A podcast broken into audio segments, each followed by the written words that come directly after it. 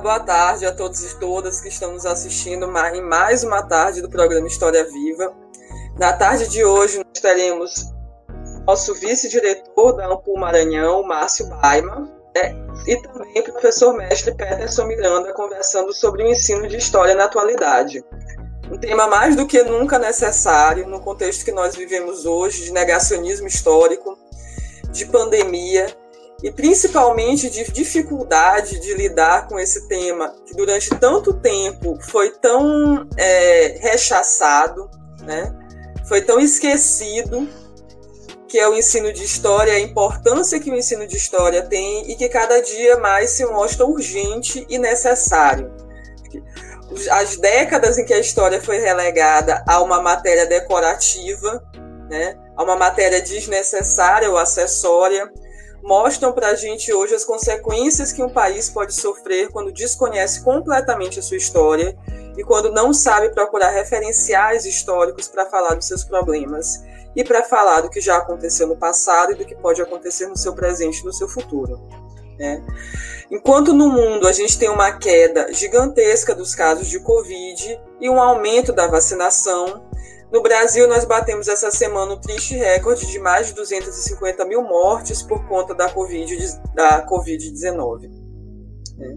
Junto disso, nós temos mais de mil mortes diárias e um aumento significativo no número de contaminados por conta da nova variante que foi descoberta em Manaus. Ontem, o Maranhão confirmou que essa nova variante começa a circular entre nós também, então todo cuidado é pouco usem máscara, apesar dos nossos governantes ignorarem e desaconselharem. Nós aconselhamos e mais do que nunca temos de nos cuidar com o uso de máscara enquanto a vacinação não vem. Vacinação essa que foi interrompida essa semana por falta de vacinas. Nós não conseguimos chegar a vacinar nem 3% da população brasileira. E diante disso, o quadro se agrava perante o mundo. Então, o tema de hoje é o ensino de história na atualidade. Eu recebo o Márcio e o Peterson, continuando e finalizando esse conjunto de entrevistas dos atuais diretores da Ampul Maranhão. Nós temos o nosso colega Márcio, que vai falar um pouco da sua trajetória, da sua pesquisa hoje. Semana que vem nós voltamos com os programas, trazendo outros colegas historiadores para falar de temas atuais, de temas pertinentes ao ensino e à pesquisa de história. E agora vai ficar com você, Peterson, com você, Márcio. Um excelente programa a todos. Agradeço novamente à Rádio Tambor pela parceria de todo sábado, mais do que necessária, e pelo espaço que nos dedica. Agradeço aos demais colegas da gestão que no início desse ano toparam a gente continuar com o programa semanal. Né?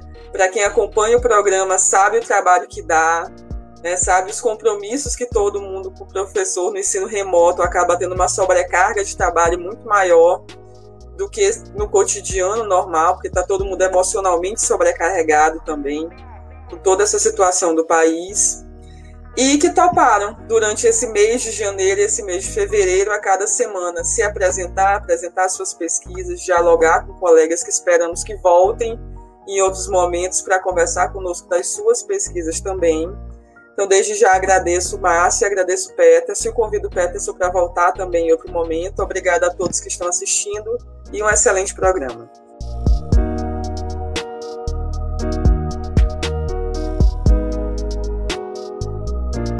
Olá a todos, bom dia, boa tarde, boa noite, né? A todos os espectadores, os ouvintes uh, da Rádio Tambor. É, primeiro, primeiramente, agradecer o convite agradecer o pessoal da Ampul Maranhão, a nova direção, e essa parceria com a Agência Tambor.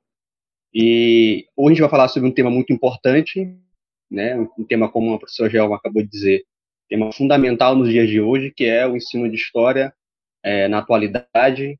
Conversar aqui um pouco, dizer logo de início que é um, uma alegria, uma satisfação, pode ser, pode parecer clichê, e é clichê, mas nesse caso aqui é, é muito verdadeiro é muito real a alegria, a felicidade, o privilégio ah, de conversar com meu amigo, meu camarada, professor Márcio Baima, é, e dizer essa felicidade de estar aqui nessa, nessa tarde e noite é, conversando com, contigo, Márcio.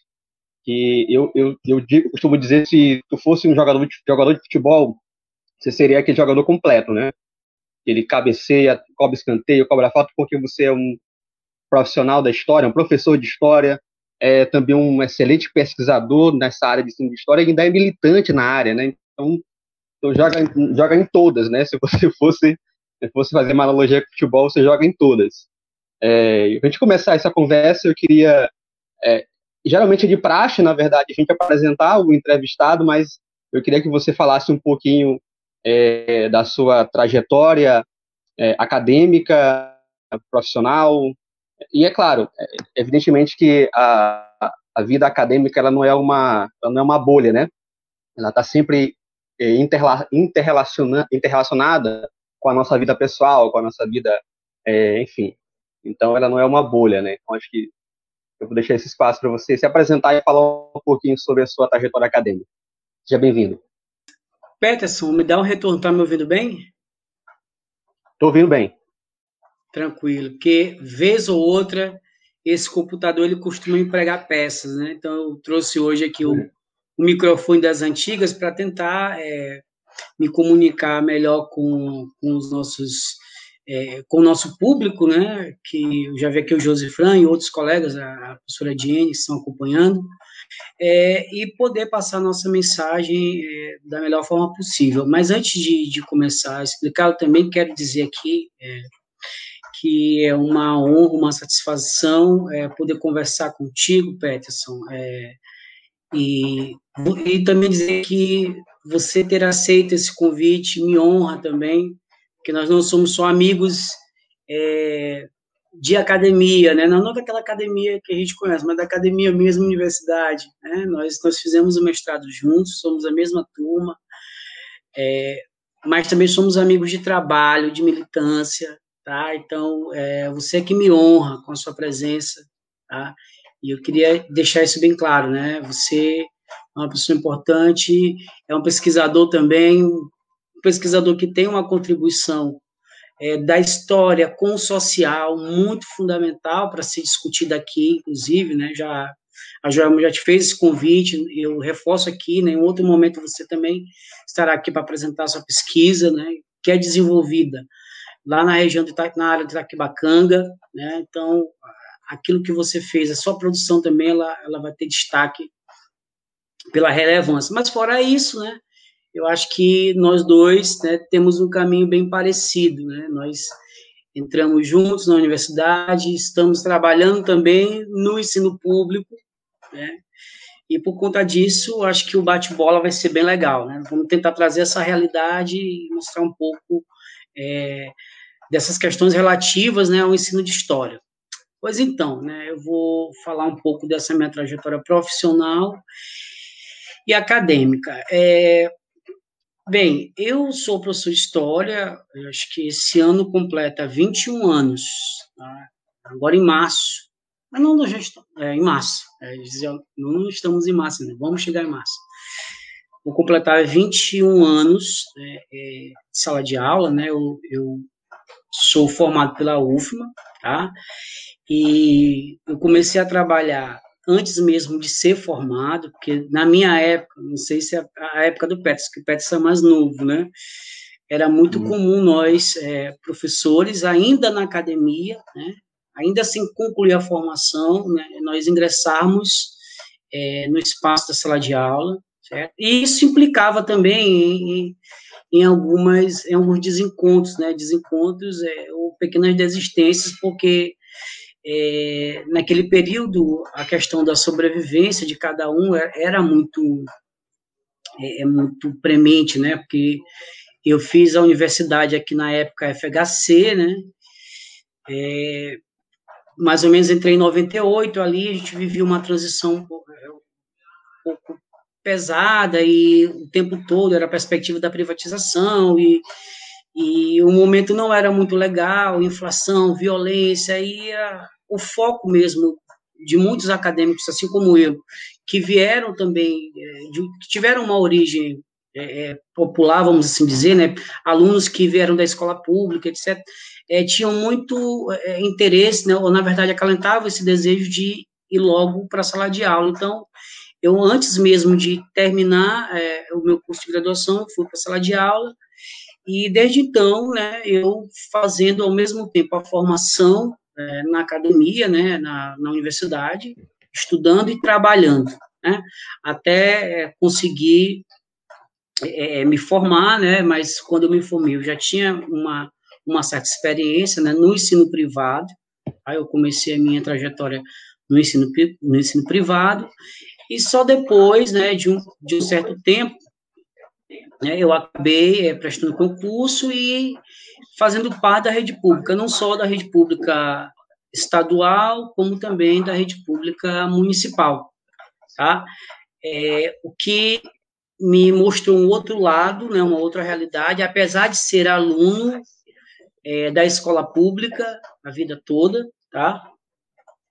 Eu conheci essa realidade como estudante, né, e depois foi conhecer como estagiário e depois como professor, né, que é, que é curioso, né, eu vivi essas três dimensões, né, eu fui aluno da escola pública, quando eu fui concluir meu curso, eu estagiei na escola pública, né, e depois fui ser professor da escola pública. Então, eu, passando por essas etapas, eu consegui é, não só me encontrar como profissional, mas também refletir a minha prática. Né? Então, ao longo desse período, não foi só ação, foi também reflexão, sempre é, ministrando a disciplina de história, né, valorizando esse componente curricular, valorizando essa, essa formação que a gente tem, não só a formação na universidade, mas também a formação na experiência né, no trabalho, né, porque assim como diz o, o Tardif, né, que nós, inclusive, eu e o Pet estudamos, lemos juntos esse autor, né, professor também tem um saber experiencial, e esse saber experiencial, né, que é o saber da prática, ele, ele é um saber fundamental. Então, a gente casa essas duas dimensões e vai se aperfeiçoando, né? Quando nós chegamos aqui para por volta de 2015, né?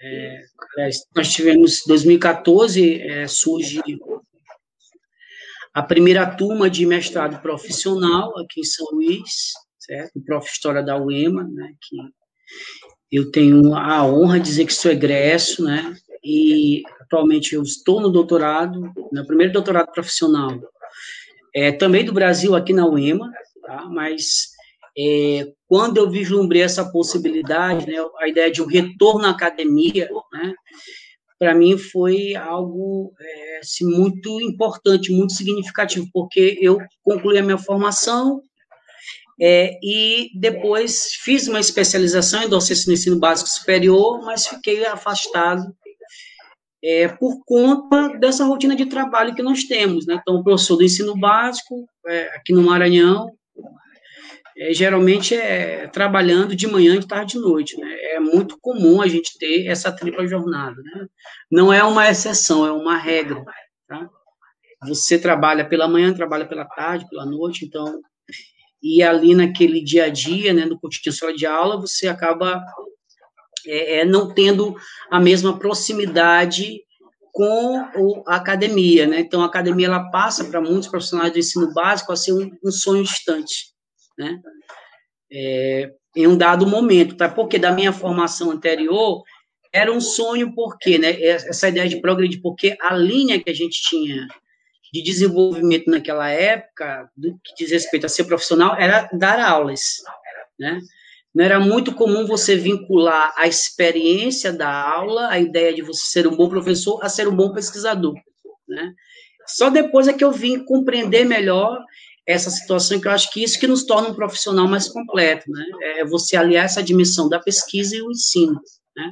Você consegue ter uma, uma, uma amplitude né, muito grande na hora de é, perceber como é que funciona toda essa dinâmica. Então, naquela época, a gente não, é, quase não via, até porque também a formação de muitos professores ainda estava por acontecer, né? Então, nós tínhamos o professor Lindo, que era mestre, é, nós tínhamos a professora Thelma, é, tínhamos outros companheiros, a professora Marise voltando, então, eram alguns professores, o professor Josenildo, né? Então, só depois, né, de certo tempo, é que esse quadro ele se completou. Eu acho que à medida que esse quadro de formação se completa, outros horizontes vão se abrindo. Então, a geração depois da minha, ela já vai estar muito mais ligada não só à questão do ensino, uma licenciatura que deveria ser óbvio, mas é, no momento que eu fiz não era bem assim, né?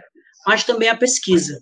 Tá? Então, isso ganha um outro, é, uma outra dimensão, né? E alguns colegas nossos vão fazer mestrados e doutorados em outras regiões, né? Ao tempo que aparece a expansão da pós-graduação.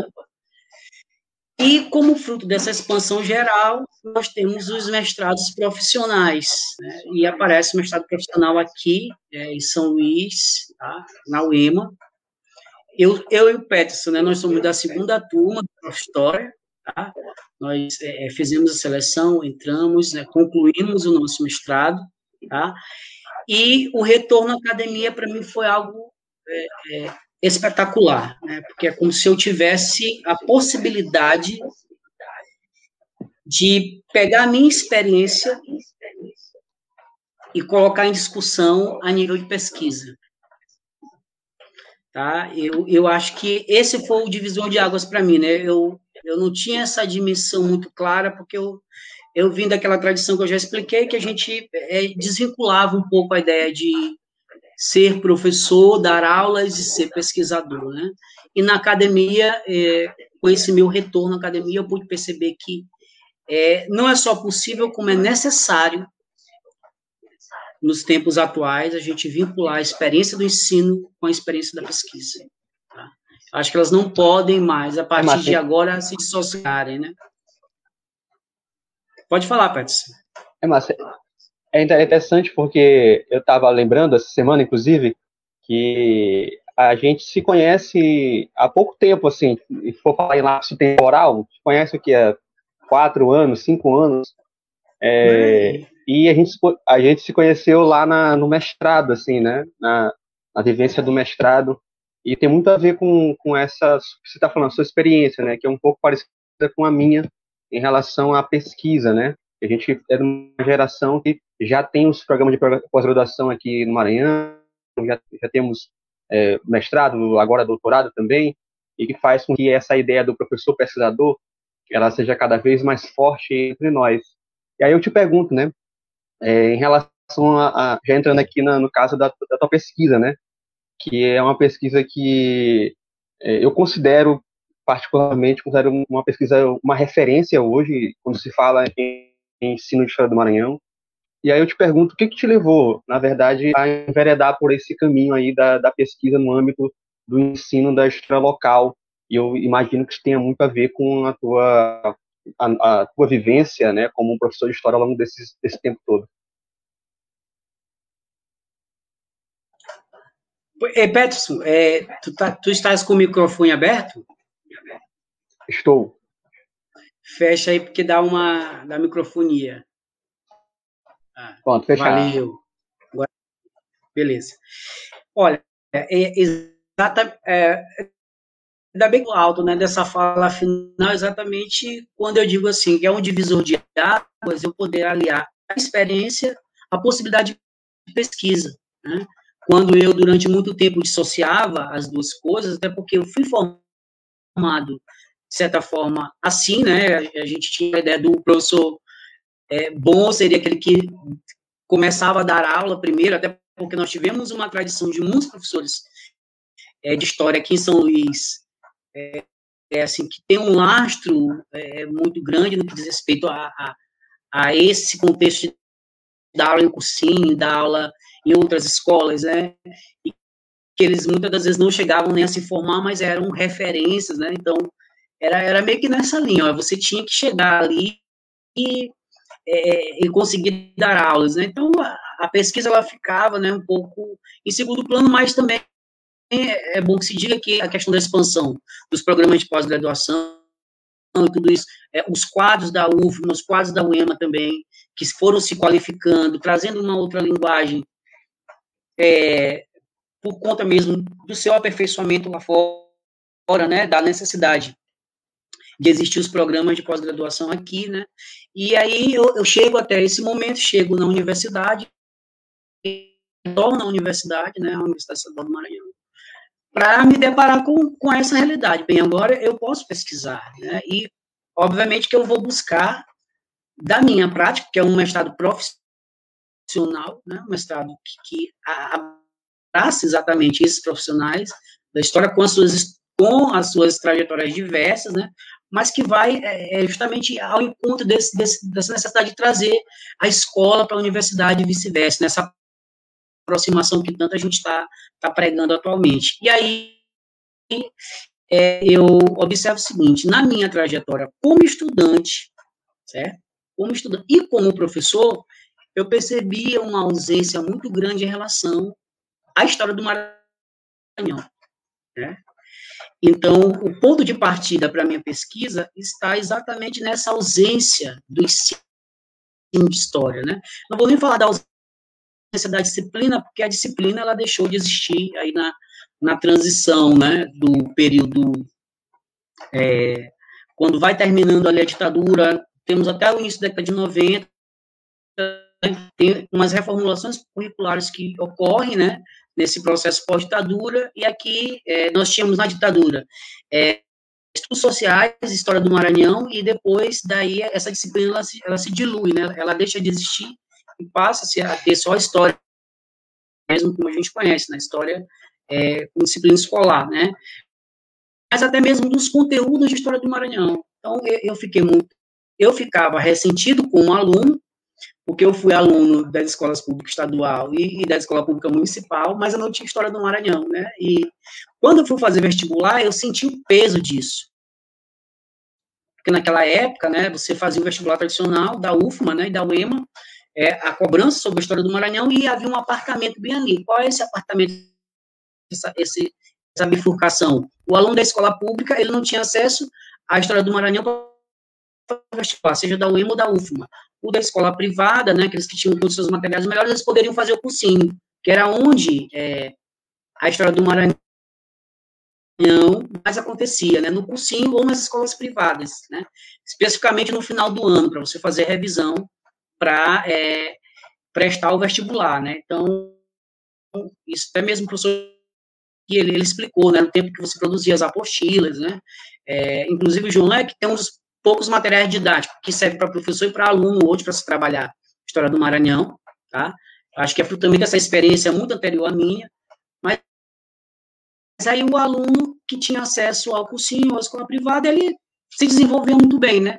E, de certa forma, não só vendo por uma questão utilitária, mas vendo também por uma questão da formação social histórica da nossa juventude, que cresce é, é, apartada da sua historicidade, né? porque ele, ele não vê a sua história no cotidiano de sala de aula, não, não se reconhece no livro didático, não se reconhece nas falas do professor de porque a sua história ela, ela ficou é, é, silenciada, ela ficou é, distanciada, e quando ela existe, é nesse aspecto pragmático, qual? Eu vou fazer um concurso, eu tenho que estudar a história do Maranhão. Eu vou fazer um vestibular, eu tenho que estudar a história do Maranhão.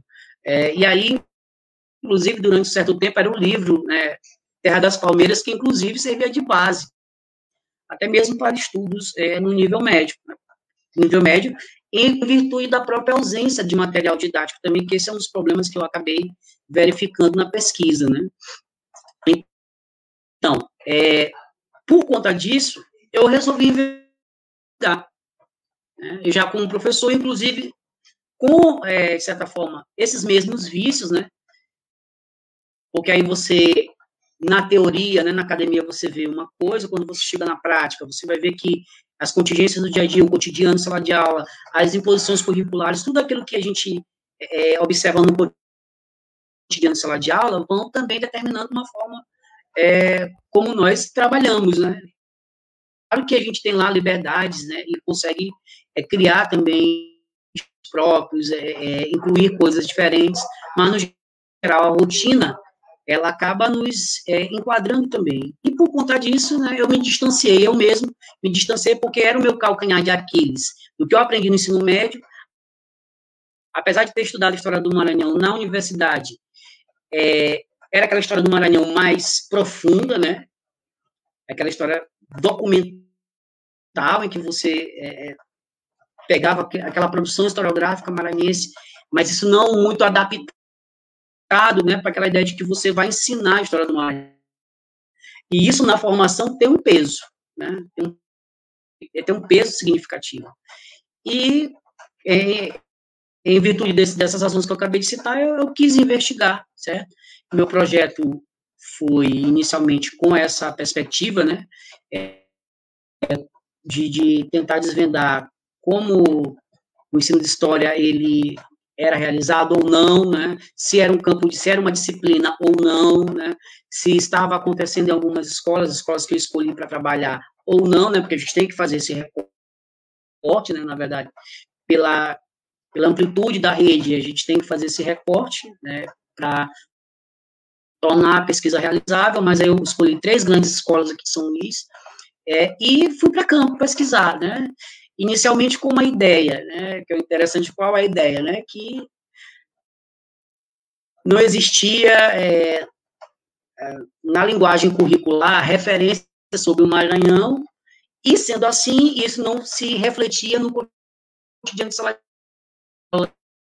dos professores. Essa era a minha inicial, né, eu achava que eu é, me encaminharia para isso, porém, quando você vai é, analisar os currículos, né, porque uma das bases da minha pesquisa é a análise de currículo, entendendo o currículo na nova sociologia da educação como um construto social, certo? Como um, um, um, uma forma de você criar ali a possibilidade de uma, de uma organização educacional para a sociedade, que o currículo ele tem poder, é, ele tem uma, uma formatação que implique seleções, e isso tudo mexe com a estrutura da escola, com aquilo que vai se ensinar, com aquilo que vai se trabalhar. Né? Então, partindo dessa ideia, fui buscar esses currículos e a documentação escolar, né?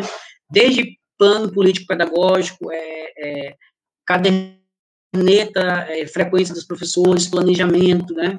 Eu tentei é, conversar com esse professor, né, no sentido de adentrar o seu cotidiano.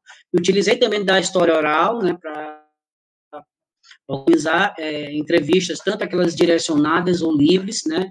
Eu tive a oportunidade de conversar com os professores de história é, dessas escolas, né, para entender um pouco o que, que se passava, e acabei achando outro resultado, né, porque é o bom da pesquisa, né, é exatamente isso, né, você, às vezes, você pensa uma coisa, né, você tem um projeto, uma, uma ideia inicial, mas quando você vai ali, né, eu acho que essa que é a magia da coisa, é buscar ou confirmar aquela sua hipótese, você encontra uma outra, né? Isso não invalida a pesquisa, mas te aponta um outro caminho, te aponta uma outra situação, né?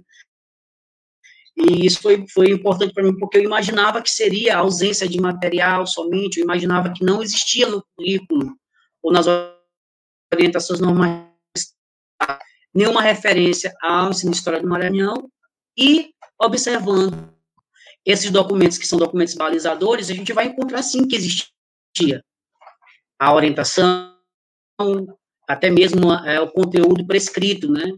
E, inclusive, proposto nas formações para que os professores trabalhem, né?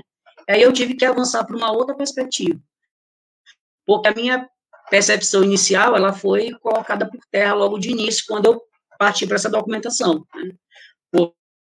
Porque eu pensava que não existia referência, porque na minha cabeça, se não ensinavam a história do Maranhão, é porque não havia uma referência, um, uma orientação curricular para tal, mas eu buscando a documentação é, que norteia, né, o ensino a nível estadual, eu fui ver lá que sim, existia, né, seja na orientação é, curricular de 2013, como as orientações normativas de 2015, né, são esses dois documentos, tá, que, por sua vez, é uma ampliação do que uma outra pesquisadora muito importante, que já veio aqui no programa, que é é, a companheira. Ah, meu Deus, agora fugiu, sem querer fugiu o nome. É, depois eu falo aqui, tá? É, Jaqueline, Jaqueline live, tá? É, a companheira Daisy, né? Ó, esqueça, uma das pessoas que mais eu utilizei, ela é uma referência, eu ampliei um pouquinho além, né? Porque eu tinha trabalhado até 2000 é, 2010, 2010, 2010, eu fui de 2013 2015, né? Então, o trabalho também é uma referência importante. E aí, é, diante disso, é, surgiu um outro questionamento, né? Se é, o conteúdo é, ele é prescrito, né, se existe uma orientação, né, se esse documento ele, ele guia a organização curricular das escolas. Né? Por que, que a história do Maranhão não aparece como conteúdo né, nessa prática dos professores, ou de alguns professores, ou de uma boa parte deles, né? Dada essa ausência que a gente verifica, né? A prioristicamente era isso que eu percebia, e eu corri atrás de outras explicações. Eu fui observar que não é só um fator, na verdade, são alguns fatores, certo? É, desses fatores, eu posso destacar aqui, um primeiro né, é a ausência material. Né? É, o, o, currículo em si, e isso é um problema até quando a gente pensa na história da educação brasileira, em alguns projetos que são lançados, né, e que, não digo nem projeto, mas ações que são feitas e que pensam revolucionar a história da educação a educação a partir de uma ideia de que o currículo ele é o ponto de transformação, ou seja, que o currículo é uma panaceia, né? E que basta fazer alterações curriculares, né? Por exemplo, temos a nova BNCC, né? BNCC é o curricular comum. Então, qual é a grande inovação da educação? É, é uma reestruturação curricular, né? Não que isso não seja importante, isso é muito importante, mas, por exemplo, aliado à política curricular, você tem outras dimensões. Né? Então, você não pode ter um currículo com um conteúdo e se na mesma proporção o poder público não. Está dando interferência, só um instantinho. Deixa eu ver se eu tirando aqui fica melhor. Está dando interferência, Peterson? Tava, tava Tava uma zoadinha, mas acho que agora você falou, deu uma melhorada. Pode continuar. É, acho, que, acho, que, é por causa de. É, tá me ouvindo bem agora? Agora sim, agora tá limpinho. Agora. Tá, se eu não vou me mexer muito, né? Acho que talvez seja isso. A Lívia já me avisou aqui, se por acaso eu não conseguir, eu vou tirar o microfone. Mas tá me ouvindo bem? Agora voltou de novo. Tá bem, uh, agora voltou um pouquinho de novo aquele, né? aquele, aquela, suja, aquela interferência. E agora? Tá agora está excelente. Excelente. Perfeito. Então, eu acho que o problema é o microfone. É, e por conta disso, né, a gente acaba tendo que acaba tendo uma, uma uma dificuldade de você conseguir trabalhar, porque o professor, é, pensando aqui em rede, né, na sua ação docente, no seu dia a dia, e o aluno, quando nós temos um currículo prescrito com determinadas orientações, é, ele precisa ser acompanhado do material. Né? E ainda que o livro didático exista de história, o livro didático de história que tem um caráter nacional, ele não privilegia esse aspecto regional local.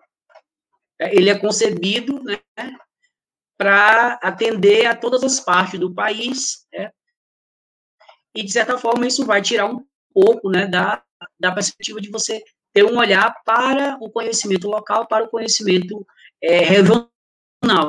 Então, o primeiro ponto era esse, né? Eu percebi que os professores, eles colocavam que, é, realmente existe, eu posso ter esse conteúdo aqui, mas não tem livro, porque o aluno também não tem livro, né? Claro que isso não é impeditivo, né? não é alguma coisa que é, é incontornável. Porém, pensa na prática cotidiana. Se você quer trabalhar um conteúdo de história do Maranhão de forma é, é, efetiva, com certo cuidado, com uma valorização, começa por existir um material. Né? Um material com imagens, com conteúdo, para que o aluno também se reconheça. A materialização da sua história passa também pela materialização do conteúdo, né, daquilo que você vai trabalhar. Então, quando você não tem esse conteúdo é, é, posto ali no material, é, isso dificulta não só a aprendizagem do aluno a respeito desse tema, mas também é, o trabalho do professor, porque o professor ele, ele tem que ter o material para que ele possa desenvolver. Essa foi uma questão. Tá? A outra questão é, que começa a aparecer aí como uma questão muito é, é, significativa, né, que até então não imaginava, tem a ver com o Enem. Né? A ausência do livro é uma, mas a existência seletor nacional, é, e, inclusive, houve um tempo, um tempo bem recente, que as escolas públicas, inclusive, elas passaram a ser ranqueadas pela participação no Enem, até pelo, pelo número de pessoas, de alunos que eram matriculados, e a gente observa que, para dar conta desse conteúdo do Enem, que tem esse caráter nacional apenas, né, é, o professor ele deixava de lado a história, é, a história do Maranhão. Então, o Enem, como seletor nacional, ele também acabou contribuindo para que a história local, a história regional, ela não fosse trabalhada, tá?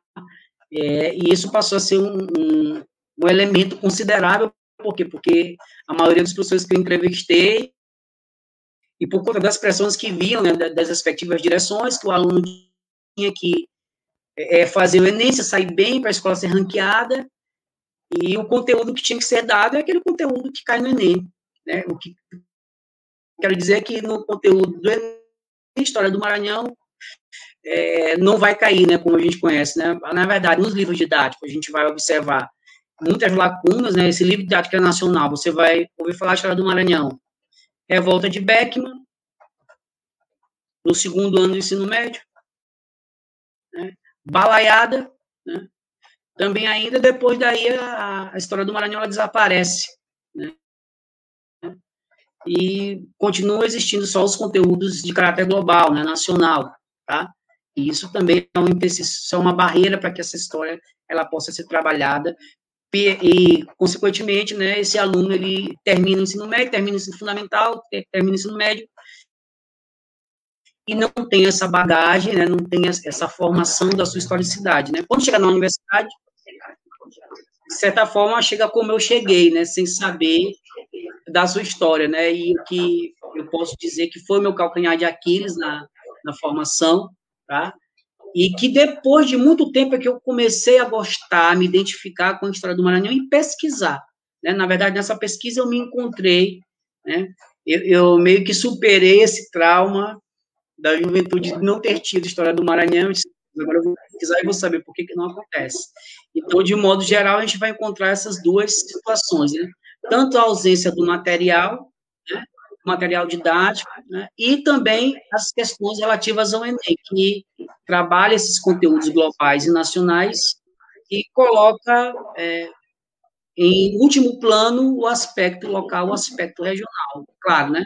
Analisando a luz do nosso Estado, a interferência é direta porque a gente não consegue produzir um, claro, dentro do saber histórico escolar, uma narrativa, um conhecimento entre a nossa juventude sobre a sua própria história, seja a história de São Luís, seja a história do Maranhão, como um todo. É, Márcio, ainda nessa, nessa direção aí que tu tá, tá falando, que é, que é uma, um, que, que evidentemente que essa sua surpresa que tu teve dentro do, da pesquisa, ela, ela aumentou ainda mais, diria, essa a riqueza do teu trabalho.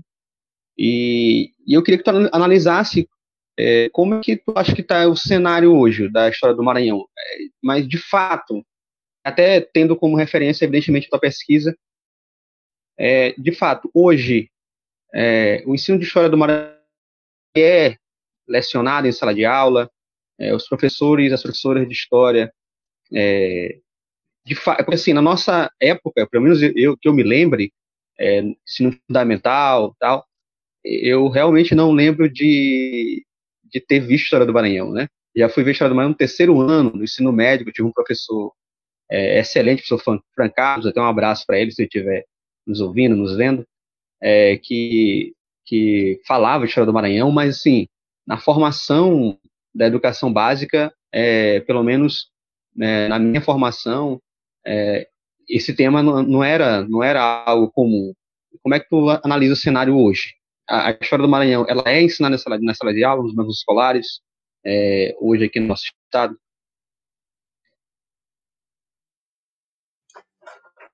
Então, é, eu, não, eu não tive como retornar agora, é, assim, retornar depois para é, observar mais resultados quanto a isso, tá?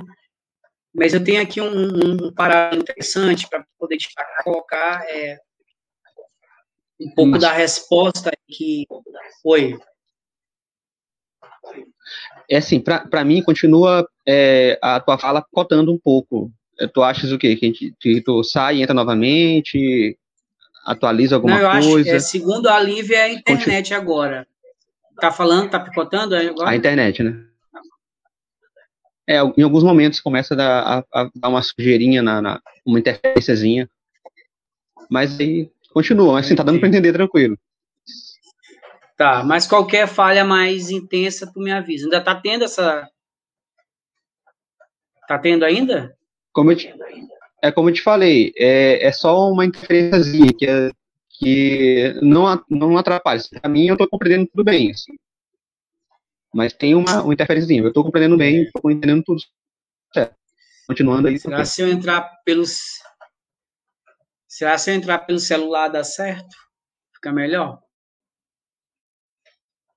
Talvez. Mas. Vamos, vamos até o final aqui. É, talvez fazer... assim, eu estou pelo celular, então. Tá ok. É, é, acabou que o computador pregou mais uma pecinha, né, comigo. Então a imagem está travando para mim, Petson, um pouquinho. Tá ok. Então vamos lá. Deixa eu voltar aqui, né? Então, é, tá dando para ouvir melhor?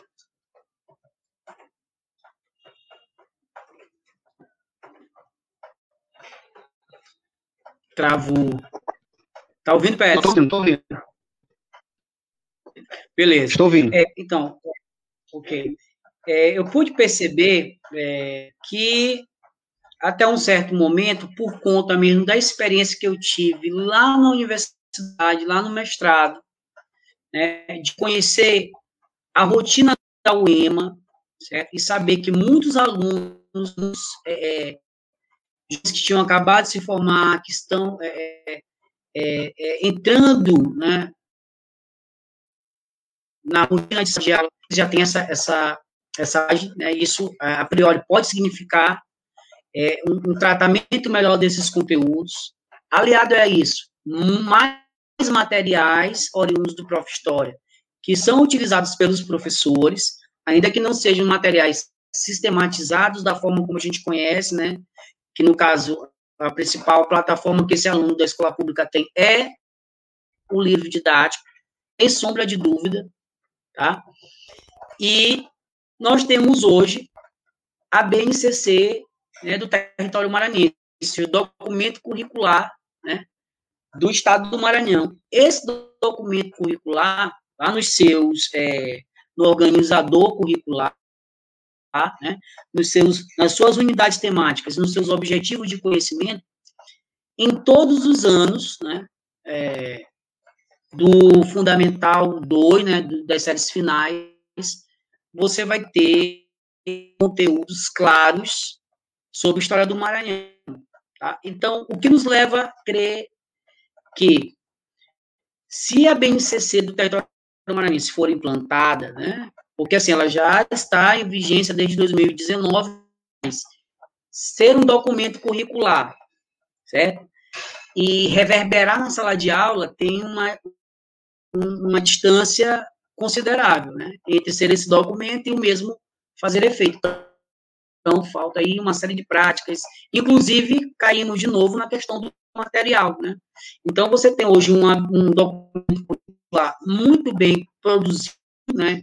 Lipo completo, fundamentado, diferente de outros documentos curriculares que a gente não conta a história, você vai ver que há uma, uma fundamentação dentro da, das teorias da história, uma estruturação muito bem organizada, e o melhor para quem estuda e quem quer ensinar história local e regional é a clareza com que esses conteúdos estão dispostos, certo? Então, faltaria agora o quê? A gente analisar se há um impacto da BNCC do território maranhense já na sala de aula. O que eu posso dizer de imediato? Que se não tem o material didático fornecido pelo poder público, né, uma vez que o poder público ele direciona essa matriz curricular, mas que não foi concebida, obviamente, só pelo poder público. Né? Eu participei, né, e muitos professores participaram da elaboração desse documento, tá?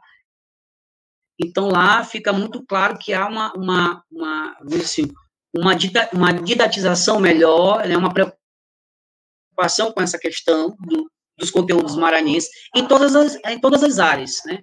Mas aí eu falo da, da nossa área, que é história. Mas se ele não vem acompanhado do material, é, a dificuldade se torna maior de você trabalhar esse conteúdo. Estou aguardando agora a BNCC do território maranhense a nível médio, né, o documento curricular do nível médio, né, que estão elaborando, ainda estão é, em fase de, de, de, implementação também, mas que ainda não tive acesso. Mas é certo que com a BNCC, esse, esses conteúdos deveriam ser trabalhados. Agora, nesse universo que eu acabei de explicar, eu ainda não tenho como dizer é, agora, nesse momento, se o reflexo é, se faz é, é efetivo, né, se por conta da BNCC, que traz os conteúdos de forma clara e objetiva, né, como proposta mesmo de trabalho para o professor, se isso já é, é, é está efetivo na sala de aula, cotidiano sala de aula, né, não tem como dizer, a perspectiva é boa, mas de imediato eu digo, sem BNCC, sem o material, ela não vai surtir muito efeito, porque na escola pública, é, o, a, o repertório cultural da história para o aluno, além do professor, é o material didático. Tá? Então, se a gente quiser ter o ensino de história do Maranhão, o ensino deste conteúdo, a gente vai precisar ter um material público, gratuito, é, é, de acesso a todos é, e todas que estudam né, e que trabalham na escola pública. Tá?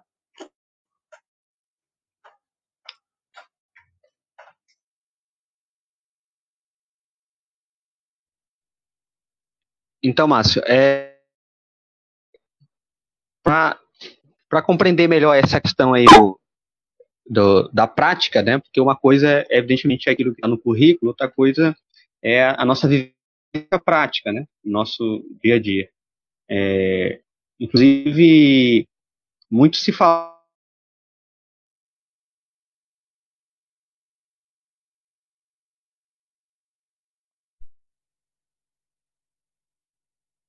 Tá ouvindo?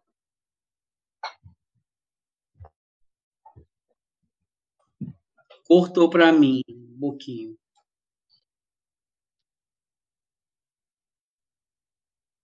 Márcio.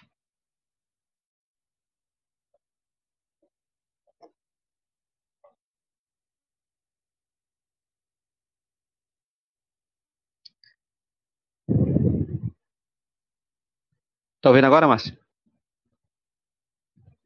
Aqui teve uma queda aqui. A internet está ruim aqui também. Acho que quando chove.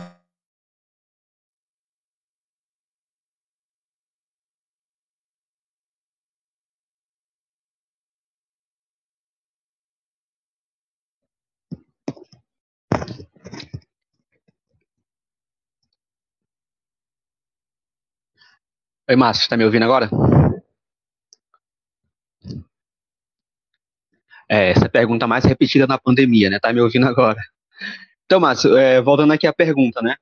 É, a gente vive hoje um, um contexto assim de, de avanço conservador, né, nazifascista até, é, no nosso país, muito claro, é, e que no, e nós sabemos que historicamente é, a, a, área de ciências humanas ela é, ela é, bastante atacada, né, quando nós temos esses momentos assim é, de fechamento autoritário no, no país, né, já teve é, algumas experiências nesse sentido.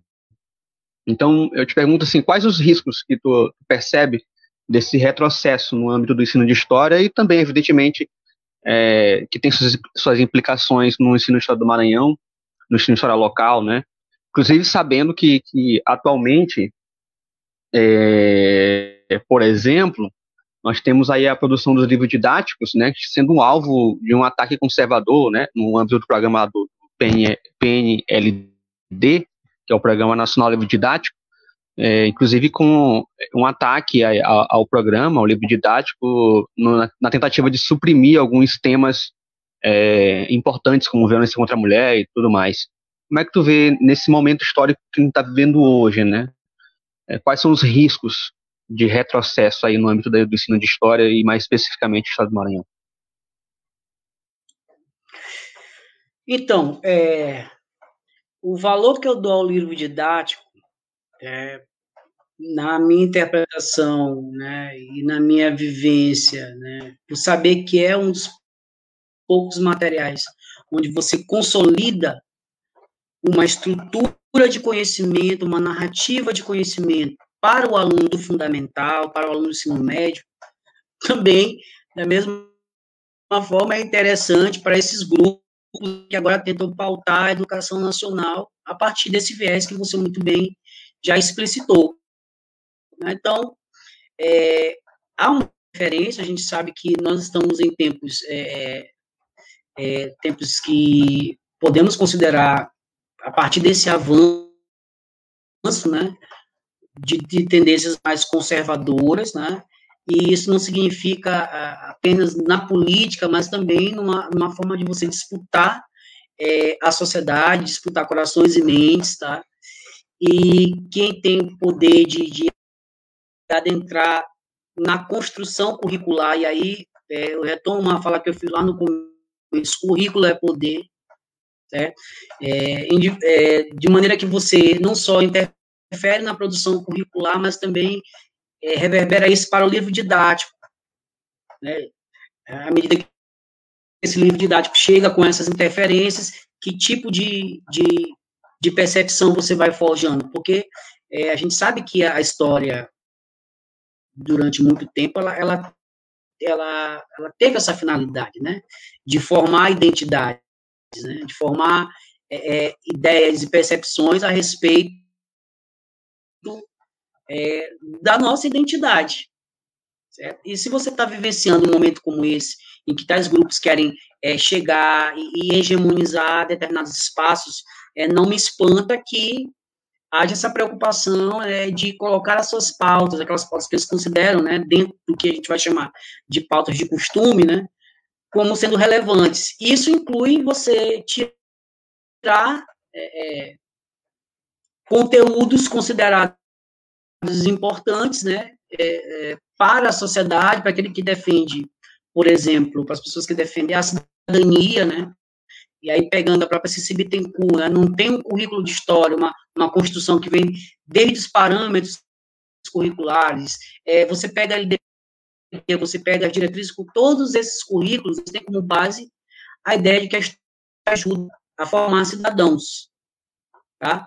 E para esses grupos, a, a, a, ideia de história é outra, né? É, a percepção que eles têm é a seguinte, né? Que o professor, inclusive, é um burocrata e que ele deve ali apenas repassar os conteúdos. Então, se você tem essa percepção de educação, aliás, de não é nem de educação, porque a maioria desses grupos, eles defendem que o professor não é educador, né? Se você tem esse parâmetro, então você tenta constituir um, um material didático, né? é, que também siga essa linha, né? Que o professor ele vá é, e, no seu espaço apenas instrua, né? Ou, ou, coloque ali o conteúdo de forma crítica sem que haja debate. É como se você retornasse a um padrão tecnicista, né? É, e quando você exclui esses temas que a gente considera como temas importantes, é, por exemplo, é, debate sobre a escravidão, o debate sobre a ditadura militar, né? Quando você tentar reformular isso, né? Você está fazendo aí um, um é, esses grupos estão fazendo um trabalho de é, é, aplicar a narrativa deles, né? A narrativa que eles consideram é, é, sendo a narrativa válida, ainda que ela não siga a epistemologia da história, ainda que ela não siga, é, em muitos casos, né? os rigores da documentação histórica, mas como esse discurso hoje ele é circulante e o debate ele não está mais só é, em quem está lá na academia, né? Por exemplo, pesquisando, ou quem está lá nos, nos, grupos de alto escalão produzindo currículo, isso é um debate que ele está na sociedade, o apelo social e a pressão para tal, acaba tendo interferência né, desses grupos que se sentem a interferência vai existir né, na medida que é, esse tipo de narrativa ela começa a ganhar espaço e penetração social. Tá?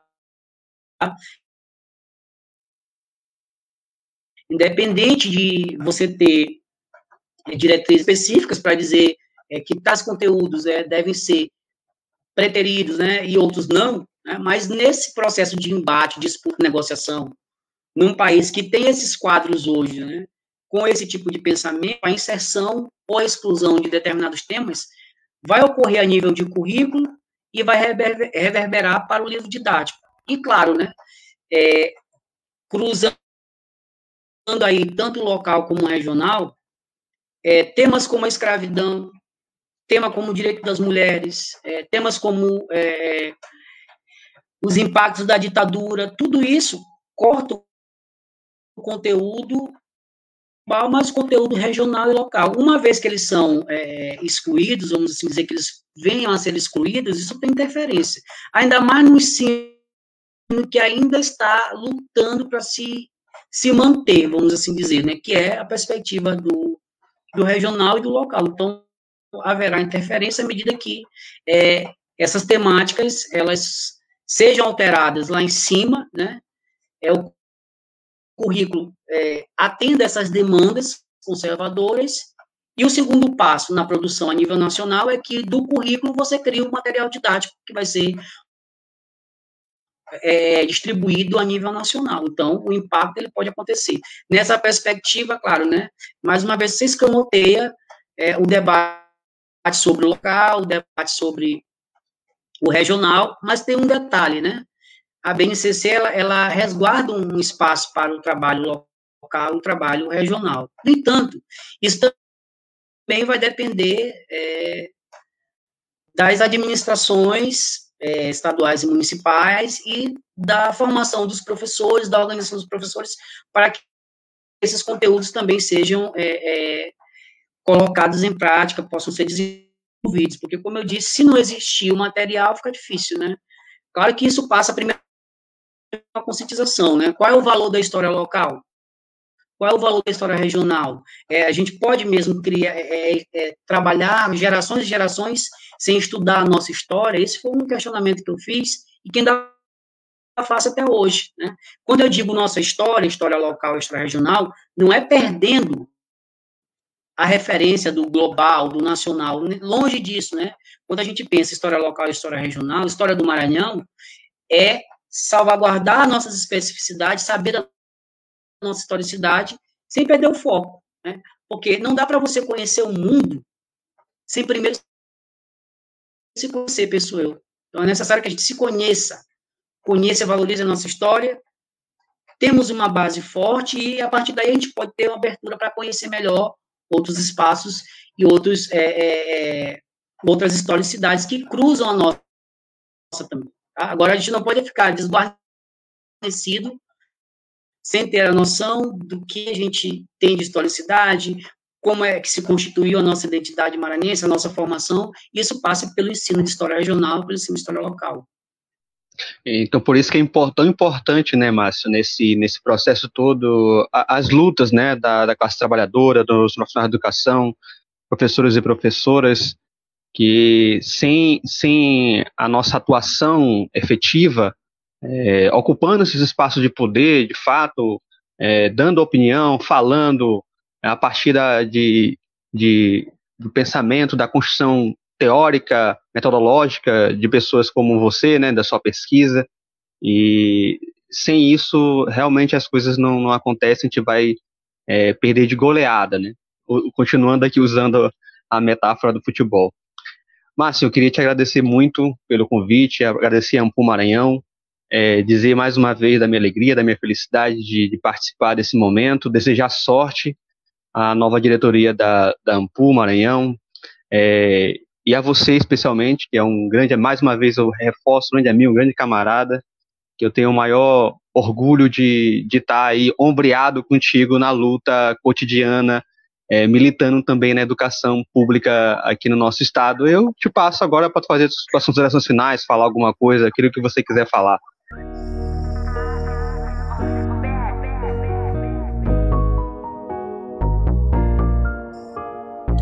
Então, é, eu quero também agradecer esse momento, né? Eu acho que desde quando nós começamos História Viva, é, nós mais entrevistamos, né? Mas está nesse lugar de entrevistado, até para que todos também nos conheçam. É muito importante, né? Porque hoje aqui eu me abri, assim, no sentido de mostrar um pouco do que eu sou, do que eu produzo, do que eu trabalho, mas também para dizer para todos os meus colegas, professores e professoras de história, que a AMPU está aberta para recebê-los, tá?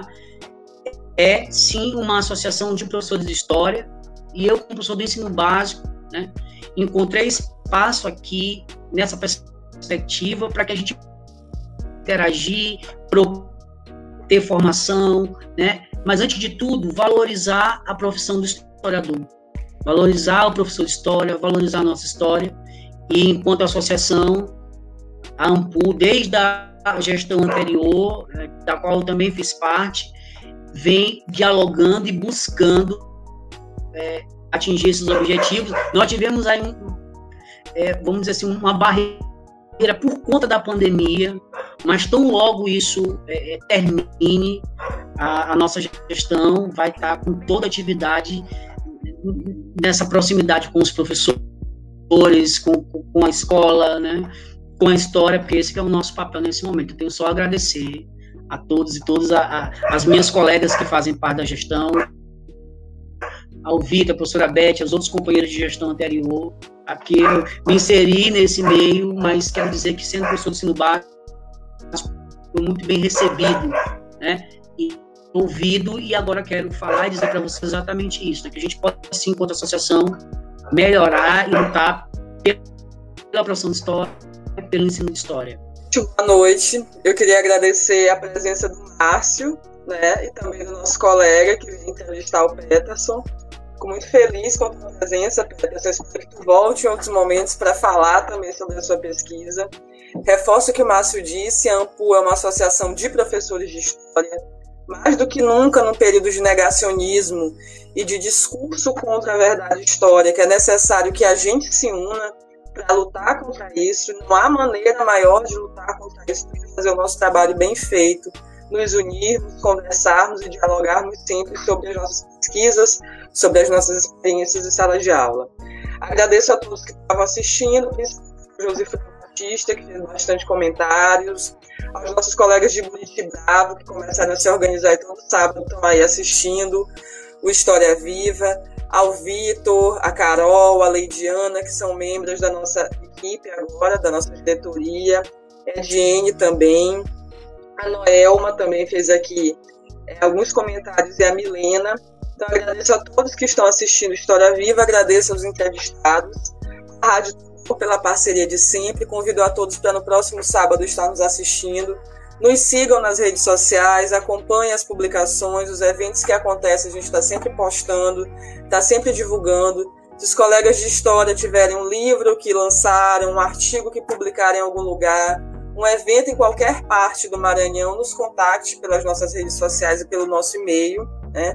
A gente publica, a gente divulga. Se vocês que nos assistem também tiverem algum tema que acham interessante da gente dialogar, é, nos contactem, a gente aciona os pesquisadores, traz os pesquisadores para o programa, participem, se associem, esse programa é para vocês, a AMPO é uma associação nossa.